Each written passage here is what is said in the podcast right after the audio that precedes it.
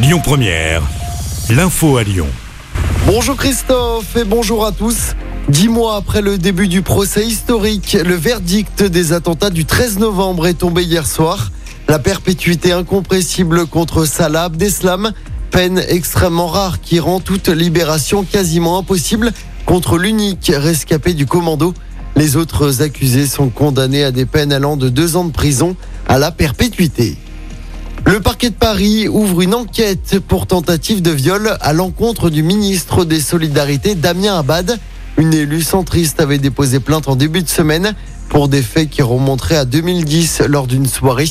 Lundi, le ministre avait à nouveau contesté les accusations et annoncé déposer une plainte en dénonciation calomnieuse.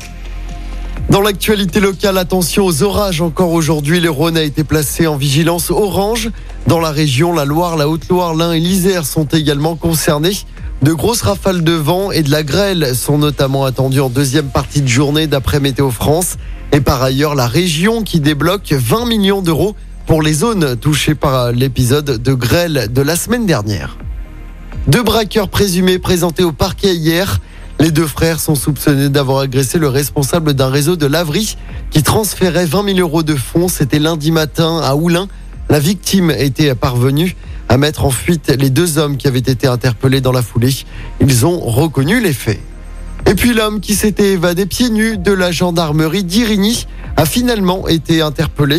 Les faits s'étaient déroulés lundi soir.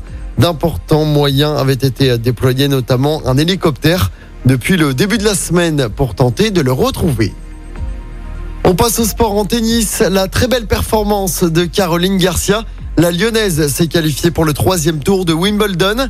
À la sortie, la britannique Emma Raducanu, vainqueur de l'US Open. Score final 6-3, 6-3 hier. Caroline Garcia jouera demain pour une place en huitième de finale de ce tournoi du Grand Chelem.